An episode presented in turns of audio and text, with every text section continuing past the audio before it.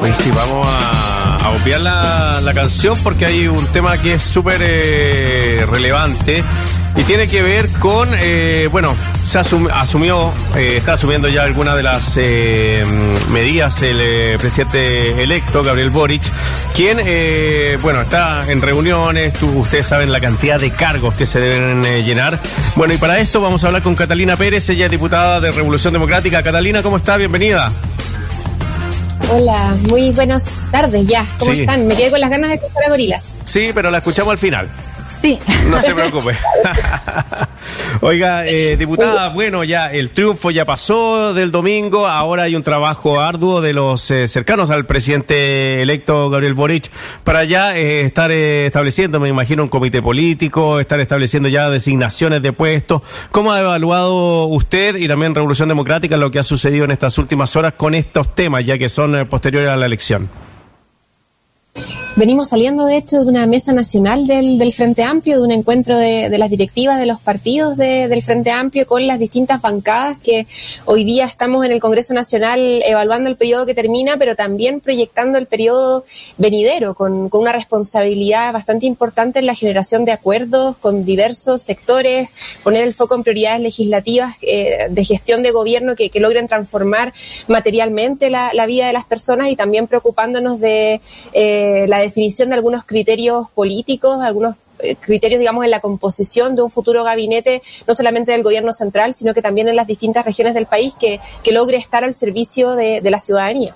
¿De qué manera se está tratando de articular efectivamente un bloque, un gran bloque que eh, sirva de soporte, ¿no es cierto?, de apoyo a las políticas que quiere implementar el presidente electo Gabriel Boric. ¿Con quiénes estaría dispuesto a conversar? Pensando además que ya es conocido que hay un grupo que, eh, del que sale el presidente electo para ser candidato, pero para su segunda vuelta ya generó ciertas articulaciones que no se concretaron en, al menos visiblemente o, o- o- o- o públicamente en acuerdos formales, pero que sí denotan un apoyo que uno creería significaría un apoyo que se tiraría durante su gobierno y materializado en como acciones más concretas como el nombramiento de cierta figura. Para nosotros es trascendental y lo conversábamos en la mesa nacional que, que tuvimos el día de hoy como, como Frente Amplio, ampliar la base social y política de respaldo de este gobierno. Yo creo que Gabriel Boric llega a la presidencia de la República logrando, bueno, en una elección histórica en términos de participación, logrando convocar a un amplio número de ciudadanos y ciudadanas que no se habían sentido convocados por la política de los últimos 30 años y que hoy día nos permiten llegar al gobierno. Esa base social creemos que es necesaria consolidar, es necesario consolidarla, ampliarla también para mantener un gobierno y, por cierto, también ampliar su base política. Y su base política no solamente entendiendo el rol de los partidos de centro izquierda, que nos parece importante puedan jugar en un futuro gobierno, sino que el rol de las organizaciones sociales, el rol de la diversidad de actores, de actorías que llegaron al Congreso Nacional, que algunos militantes, otros no, de partidos políticos, el rol de los independientes también en la gestión de gobierno. Este, un gobierno de profundas transformaciones, con, con certezas, con calma, con estabilidad, requiere de mayorías en las calles y también en las instituciones para eso hemos estado trabajando y sin duda va a ser una tarea compleja, sobre todo con los equilibrios que hoy día tenemos en el Congreso Nacional y, con la vocación profundamente transformadora de, de una coalición como el Frente Amplio. Usted dice ampliar la base política y social del gobierno. Hablamos de incorporar a nombres, eh, sean mujeres u hombres de los, eh, no sé, del Partido Socialista, del PPD, de, del PRO, por ejemplo. ¿Están, ¿Están en conversaciones ya con ellos?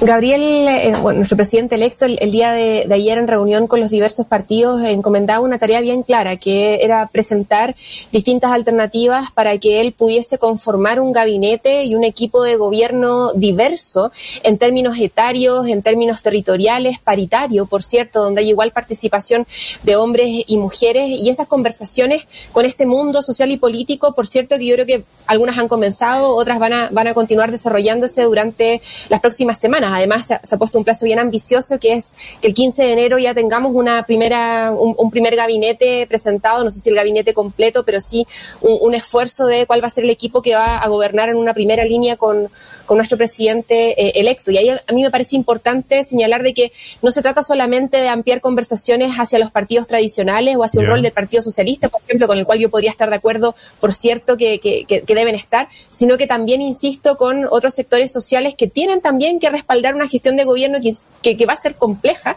eh, y, a, quienes también espero formen parte del equipo de, confianza de nuestro presidente. Yo espero que organizaciones tan importantes, por ejemplo, como, como Modatima, como Ucamau, formen parte igualmente de la construcción de, por ejemplo, el programa, de, no la construcción del programa de gobierno, la construcción de la gestión de gobierno en términos de, por ejemplo, acceso a vivienda. Es solo un ejemplo de cómo debiésemos ser capaces de incorporar al mundo político tradicional, pero también a las organizaciones sociales, eh, ampliando nuestra base no solamente hacia la centroizquierda, sino que también eh, de forma, digamos, transversal. Sí, ahora, a la hora de armar equipos, además de incorporar visiones de especialistas, de académicos, hay un montón de cargos distintos, no solamente están los ministros,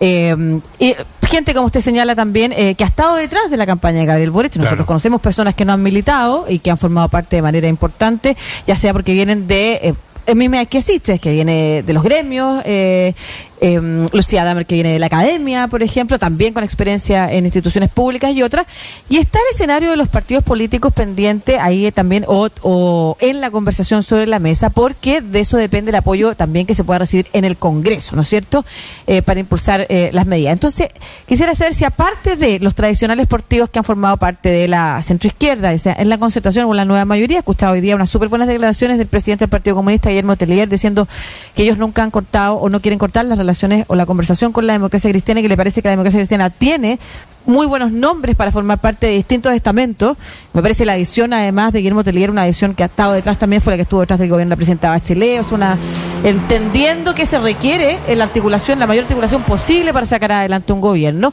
Pensaba, por ejemplo, en el Partido de la Gente, que no tiene eh, pocos números, que llega al Congreso y que todavía tiene eh, pocas definiciones, al menos públicas, respecto de qué cosas quiere apoyar, pero en las que el mismo presidente electo Gabriel Boric señaló eh, que tenían algunos puntos en común, me acuerdo, entre la primera y segunda vuelta. ¿Han pensado, por ejemplo, hablar, están teniendo conversaciones con gente de ese partido también para que puedan incorporarlos, por ejemplo?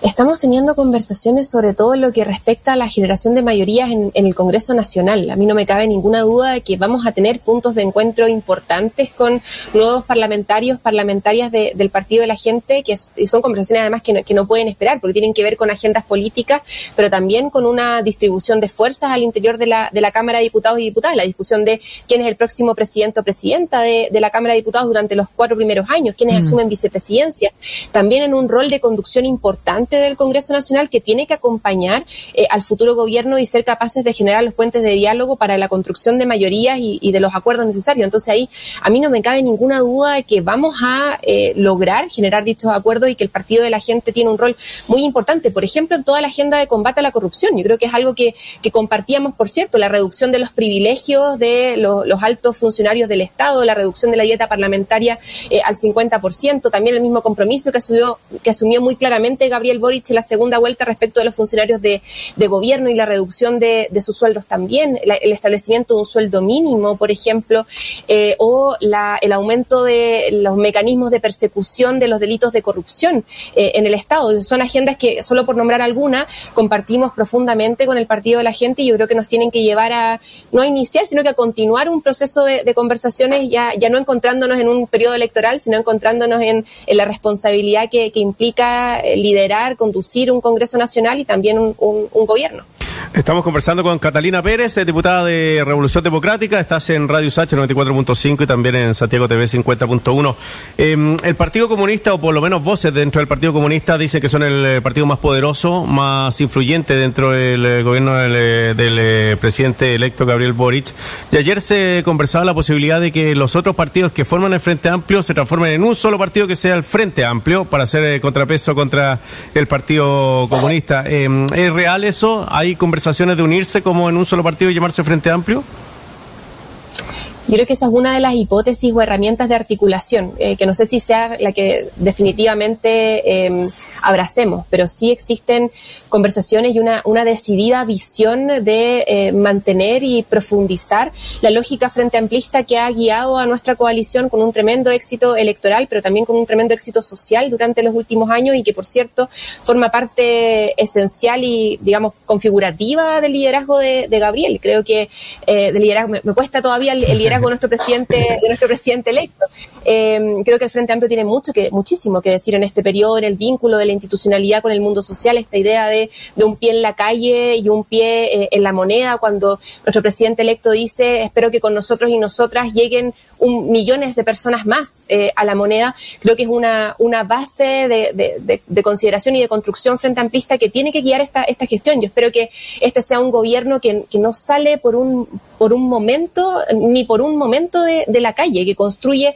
no solamente para la ciudadanía, sino que con la ciudadanía, que hace transformaciones profundas, pero con una vocación de profundo diálogo y de mayoría. Y eso son los principios de, del Frente Amplio y espero que la coalición logre actuar de la manera más articulada posible para, para hacer sostén de, de este gobierno Frente Amplista. ¿Y cómo se están reparando también las heridas que quedaron de todo este año electoral?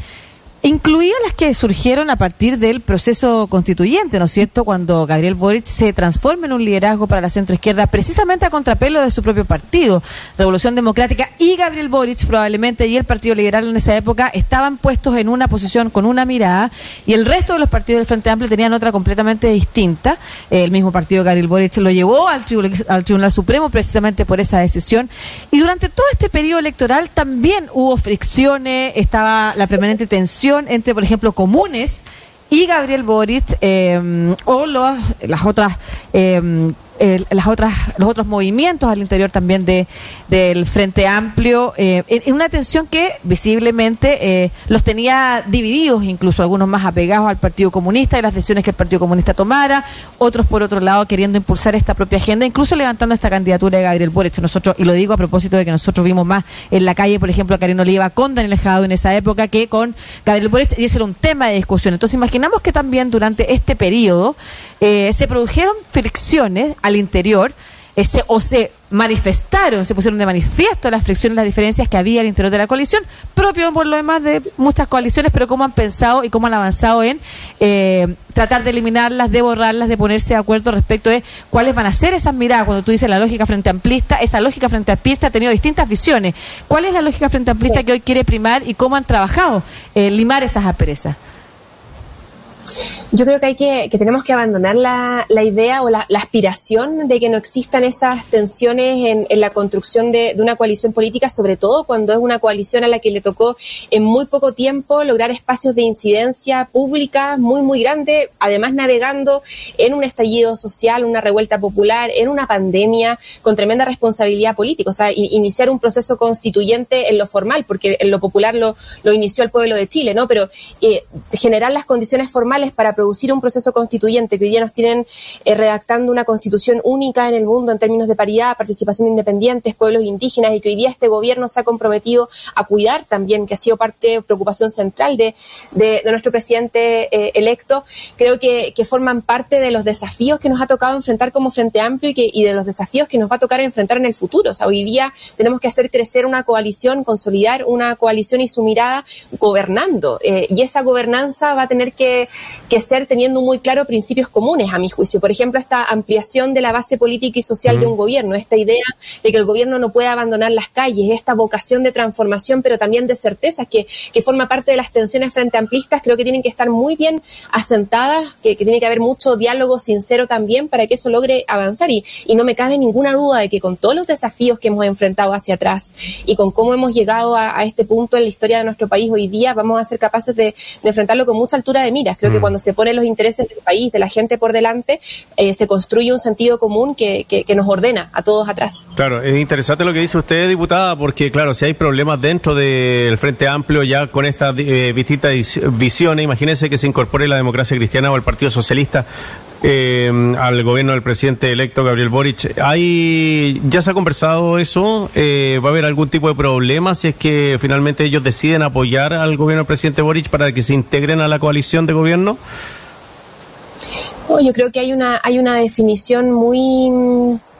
eh, asentada, creo que, que, la composición actual de apruebo dignidad va a ser una, una composición que probablemente se mantenga en el tiempo. No, okay. no, no creo que forme parte hoy día de las conversaciones la ampliación de la coalición de gobierno, más sí la necesaria incorporación de diversas fuerzas políticas a la gestión propia del gobierno y a la gestión eh, parlamentaria también. Y, yo agradezco mucho que ha sido la disposición de, los de los partidos eh, que no siempre, con los que no siempre hemos estado de acuerdo en la mirada país, pero que hoy día no han dudado en ponerse a disposición. El expresidente del Partido Radical, Carlos Maldonado, me, me enviaba hoy día la declaración del Partido Radical pública poniéndose a disposición del gobierno. Lo mismo las declaraciones del actual presidente del Partido Socialista, Álvaro Lizal, de la disposición de la DC también a construir, eh, no en función de cómo intercambio cargos dentro del gobierno, sino en función de cómo construimos con un programa común mayorías parlamentarias. Creo que es una disposición que es la disposición que Chile necesita, sobre todo entendiendo el momento político que va a tener que enfrentar este gobierno en, el necesario desafío de reactivación económica, un país profundamente dividido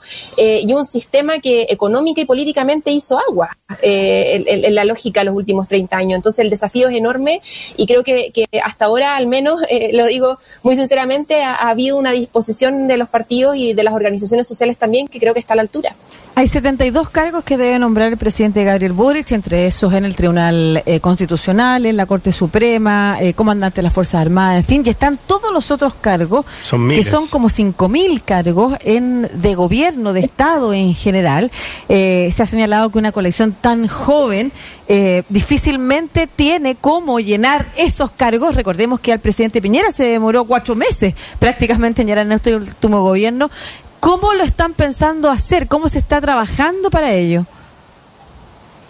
Yo creo que ahí la receta y el mantra es amplitud, amplitud, amplitud, y no, una amplitud vacía, sino una amplitud en torno al programa que estamos liderando junto con, nuestro presidente eh, electo. Yo creo que eh, es un error pensar, y esto lo decíamos antes de ganar la elección, es un error pensar que vamos a gobernar solos y solas. Yo creo que el Frente Amplio tiene la responsabilidad de articular, y, por cierto, ha sido una vocación que hemos mantenido en el tiempo. El Frente Amplio tiene la, vocación y, la necesidad y, el deber de articular con otros y otras, y en eso hay que ser generosos en que la gestión de un gobierno, eh, generoso digamos con, el, habitual cuoteo que se acostumbra en, la generación de, distribución de poderes en estos espacios. Yo creo que el cuoteo hoy día no, no tiene lugar, por ejemplo, cuando necesitas construir un gobierno transformador profundamente democrático y que entregue certezas a, al país. Entonces, si requieres construir un gobierno con, los mejores, con las mejores, si requieres construir un, un gobierno que además Gabriel lo ha dicho, ha, ha sido muy insistente en esto, un gabinete diverso, etariamente en términos de, distribución territorial, que algo para mí, por, que para mí, por ejemplo, siendo diputada de una región como Antofagasta, es sumamente importante que los ministros y las ministras no salgan solamente de Santiago, que sea además paritario. Ese esfuerzo, ese tamaño de esfuerzo requiere de, de todos y todas, y en eso la vocación frente ampista tiene que ser articular con la mayor amplitud social y política posible. Eh, diputada, ¿cómo va la, mm, la, posibilidad? Usted sabe que los mercados han eh, estado insistiendo en que el presidente electo nombre un ministro o ministra de Hacienda. el mismo ministro Lucas Palacio ayer como que le recomendó, no sé con por qué, él está con la idea de que puede recomendarle algo al presidente electo, eh, que elija prontamente un, un ministro o ministra de Hacienda. ¿Para ustedes es una cuestión importante eh, dar certeza a los mercados de la persona que va a hacerse cargo de las finanzas públicas? Por cierto, creo que hoy día es trascendental para nosotros la construcción de certeza en materia económica a los mercados y la consecuencia que aquello tiene también para, la, para las familias en Chile. Y desde esa perspectiva me parece muy sabia la, la decisión de, inéditamente en la historia de nuestro país, en términos temporales, anunciar un gabinete donde, por supuesto, tiene que estar eh, Hacienda antes del 15 de, enero, pese a que la, la, función del gobierno ¿No lo van a anunciar antes? o, se ha conversado? No, yo creo que el presidente fijó, el presidente electo fijó el plazo del 15 de enero y no me atrevería a, señalar que, que, deba estar antes que eso. Yo creo que me parece un plazo muy, muy prudente, considerando además la, todo lo que considera la constitución de un gobierno y que recién en marzo es cuando se produce la, asunción. El, si no me equivoco, el, ex, el, actual presidente Sebastián Piñera anunció su primer gabinete cerca del 21, pasado el 20, digamos. Sí, pasado el 20. El 21 de enero y creo que, es, más o menos lo que debiésemos considerar en términos temporales y creo que, el 15 ahí termina siendo una, una, muy buena fecha justamente para estas certezas que se requieren en los mercados y, en las familias chilenas. ¿Y cómo se está trabajando en eso, en la constitución de un gobierno? ¿Quiénes están a cargo de esa tarea, que es una tarea muy distinta en la que por supuesto no puede estar el presidente electo, que está con una agenda súper ocupada, probablemente esté revisando los últimos nombres, pero debe haber un equipo que está efectivamente buscando los nombres, revisando los antecedentes para llenar tantos cargos, no necesariamente los más visibles, sino que todos los otros de los que hemos hablado. Y dentro de ese contexto, ¿cuáles le parece a usted que van a ser como las dificultades eh, con las que van a tener que lidiar? Usted, no, no, estoy hablando de todos los gobiernos tienen que lidiar cuando sumen con estas dificultades y por supuesto que me imagino que todos tratan de poner a los mejores nombres y dar las mejores señales y ser lo más eh, consecuentes con sus principios, o sea, todas las aspiraciones respecto de la formación de un gabinete o de un equipo de, eh, trabajo eh, al interior del Estado o vinculado al Congreso, que sea territorial, paritario, en representación, probablemente son aspiraciones en general que, que están en línea con las necesidades que en cada época se van levantando y que todos tienen la mejor intención de nombrar a los mejores equipos. Sin embargo, me imagino que tienen que advertir cuáles van a ser las dificultades. En este caso, ¿cuál cree que serían? E insisto la primera pregunta, ¿con quién las están trabajando? Hoy día la reunión de la Mesa Nacional del, Frente Amplio poníamos en común o, reflexionábamos sobre los criterios que, el presidente nos había mm, encomendado, digamos, esta idea de la paridad, la, diversidad en todos, eh, en todos los aspectos, en términos de origen, en términos etarios, en términos territoriales, y los partidos políticos ahí asumimos un rol importante también de búsqueda y de propuestas, entendiendo que por supuesto la decisión de designación no la tiene nadie más eh, que, el, que nuestro presidente eh, electo pero creo que los partidos ahí van a jugar un rol importante, no en nombrar a su propia gente, sino también en identificar liderazgos eh, militantes, pero también independientes y de organizaciones sociales que puedan sumarse a una gestión que no, además no es solamente central, sino que requiere de un despliegue territorial regional sumamente importante. Y ahí, por ejemplo, nuestras directivas regionales, en particular en Revolución Democrática, se reunieron el día de ayer a ver los énfasis políticos de cada una de las regiones, a ver qué liderazgos pueden reflejar esos énfasis políticos. Y eso, por cierto, es un desafío tremendo. Entonces, lo que se nos encomendó el, día de ayer como, como diversos partidos fue elaborar esas, esas nóminas, presentarle una, una propuesta lo antes posible a nuestro presidente electo para que finalmente un, él pueda, junto, por cierto, a, su, a sus principales eh, asesores, que no me cabe ninguna duda ahí también, va a estar Isque Siches, va a estar Giorgio Jackson, va a estar Camila Vallejos, por ejemplo, puedan eh, elaborar una, una nómina definitiva que, que nos permita presentar el 15 de enero ese gabinete diverso que nos estamos imaginando. Catalina Pérez, eh, diputada de Revolución Democrática, conversando con nosotros acá en Radio Sachi Santiago TV. Muchas gracias, diputada. Un abrazo. Muchas gracias por la conversación. Que estén muy bien. Muchas Éxito.